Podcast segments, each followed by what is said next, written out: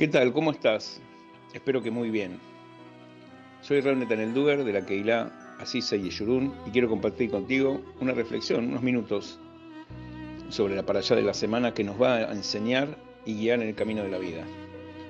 Hay canciones, sabiduría, sabiduría popular, se hace camino al andar. ¿Hay un camino que transitar o se hace camino al andar? ¿Qué dice la Torah? Y la Torah siempre habló de un camino. Uno estudia la Torah, uno estudia la Gemara, uno estudia la Mishnah. Y la palabra camino está tanto Abraham vino, Lej Lejá, andate por un camino que te mostraré. Y en este caso, mirá qué interesante, el Sefer Torah que siempre vemos tiene 42 renglones. ¿Sabes por qué tiene 42 renglones? Yo te voy a decir. Estudiamos, según nuestros jajamim, nuestros sabios, que la Torah tiene 42 renglones para hacernos acordar que entre Egipto, la salida de Egipto, y la llegada a Israel después de 40 años hubo 42 paradas. 42 estaciones que fueron muy importantes para el pueblo de Israel, para nuestros antepasados, como está escrito, Masea Bot Seman lo que nos, les ocurrió a nuestros antepasados, Abraham, Isaac, Jacob, nuestros patriarcas, Sarah, Ricard, Rachel y las matriarcas, y en este caso también Am Israel, nuestros ancestros en el desierto, es una señal de aprendizaje para nosotros. Entonces, en cada, cada una de las 42 eh, paradas, estaciones del desierto que están perfectamente documentadas, que como se leyó en el Sefer Torah, salieron de aquí, acamparon allá, seguían la nube, en cada uno adquirimos algo. Y así empieza la para allá. Estos son los viajes del pueblo de Israel. Interesante el segundo versículo que nos trae a la derecha y al revés, un verso y reverso de las mismas palabras, hay una gran enseñanza. Dice, Baistov Moshe Mozaen Lemasem, escribió Moshe sus partidas según sus viajes, y sigue diciendo, eso al Pi como lo ordenó Dios, BL Maseem Le Mozaem, y estos son sus viajes según sus partidas. Vemos en el mismo versículo de la Torá, dice, Moshe escribió sus partidas, sus salidas, según sus viajes. Y estos son sus viajes según sus partidas. ¿Qué pasó? ¿Qué es esta inversión? ¿Qué nos viene a enseñar?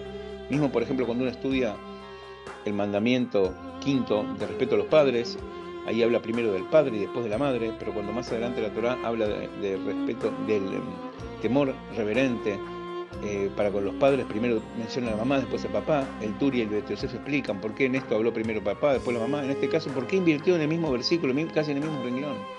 ¿Por qué primero dice esta es la salida para los viajes y después son los viajes para la salida? Muy interesante. Hashem lo que quiere es capacitarlos, un pueblo que estuvo 210 años totalmente esclavizado, sin poderse dedicar al perfeccionamiento personal, como diríamos, al crecimiento personal, a las midot, aunque Baruch Hashem siempre hubo, pero había que trabajar de sol a sol, sin parar, eh, renunciando a muchas cosas de lo que es las misbot entre el hombre y su compañero y el servicio divino, esclavos al fin.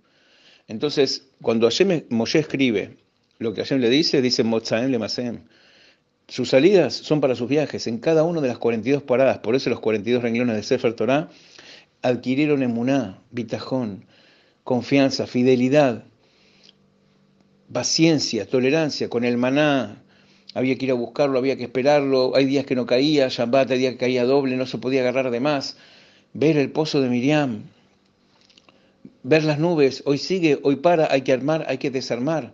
Faltaba agua, sobraba esto, en Al Sinai recibimos la Torah, en cada una de las paradas había para adquirir algo. Y por eso los 42 renglones del Sefer Torah, para acordarnos siempre que es muy importante también el camino. Y también, por supuesto, el objetivo, como trae Rav Tauber.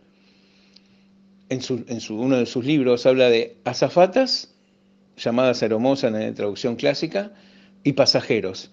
Los dos están viajando en el avión. La azafata llega al aeropuerto, dice, ¿qué me toca hoy? ¿Qué viaje tengo que hacer? le dice, bueno, a la Guyana francesa, a Italia y después a Grecia. Ah, bueno, lo que más le importa a la zafata es un buen viaje, un buen camino. Pero el destino no importa, no tiene gran interés. En cambio, nosotros como pasajeros tenemos que tener un destino, no se hace camino al andar. ¿A dónde vas? Me imbata, ¿de dónde venís? Leana Taolej, como dice la Millana, ¿dónde estás yendo? ¿Y delante de quién vas a rendir cuenta y juicio? Quiere decir que hay un camino y hay un destino. Pero primero ponete el destino, la matará como trae el maguí de Duna y después tirás la flecha para ese lugar. Y no al revés, que tirás la flecha y después dibujás el blanco alrededor. Un buen Yehudi tiene que tener claro dónde tiene que llegar y ahí orientar todos sus actos. Por eso la pregunta, el de Abraham vino, lo que le pasó a nuestros antepasados, es señal para nosotros. Más sea bot siman labanim. Tenemos salidas para viajar, que es lo que quiere Borolán, porque en cada viaje vas a adquirir algo. Mentalidad de esclavo, y sí, Moshe tuvo que escribir. Eh, Maseem le El viaje lo quiero para salir de Egipto, no aguanto más. Después de 210 años escribido se entiende. Pero tenemos que saber que al pi Hashem, lo que quiere Hashem es Mozaem, yo te saco, le Masem, pero en cada lugar tenés que adquirir. Que, que hay un foco y hay un fondo, hay un camino donde llegar, hay un objetivo donde llegar y hay un camino para transitarlo con inteligencia e ir adquiriendo en cada vivencia y vivencia una experiencia que nos va a servir para el futuro. Como explican muchos jajamim, con respecto al esfuerzo, sabemos que Hashem, como dice la Mishnah, lefum tzahara agra en arameo, la Mishnah en Pirkei según el esfuerzo, así va a ser la recompensa. Como había un cartel una vez que leímos en Israel que decía, en hebreo, lo voy a traducir, decía, la vida es como una bicicleta. Si pedaleas y te cuesta, es que estás subiendo. Si pedaleas y no te cuesta, cuídate. Estás bajando, estás cayendo.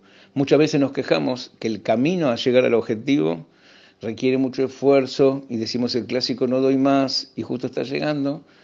Y bueno, tenemos, como dice Rab de Blessler, y con eso cierro la idea, a veces tenemos dolores en la vida, tenemos placeres. En este caso más, en estas tres semanas aflictivas que van entre 17 de Tamuz y Tisha que como todos los días del año pedimos la reconstrucción del Betamigdash, la avenida de Masías Ben David, nos enseñan Jajamín. Olvídate lo suficiente para que no te duela, porque es imposible vivir con tanto dolor. De todas las cosas, personales, a nivel pueblo, a nivel familia, cada uno tiene su peque, como se dice en Yiddish. Olvídate lo suficiente para que no te duela, pero acordate para que no te vuelva a pasar. Entonces, es muy importante la enseñanza que estamos diciendo para la vida. ¿Qué nos deja? ¿Qué nos deja? Muchísimas cosas. Una de ellas es Así como nuestros antepasados tuvieron estas 42 paradas, en cada una adquirieron, y fue importante también el camino, pero para aprender para el futuro lo que tenés que hacer. Fíjate un objetivo. No es se hace camino en andar. En el camino hay que aprovecharlo. La nube se levantaba, nube de día, columna de noche, pero lo más importante era llegar y preguntarnos y contestar con nuestra vida. Me imbata, leana ¿De dónde está yendo? Y a dónde, de dónde estás saliendo y a dónde estás yendo, cuáles son tus objetivos de vida. Shabbat Shalom.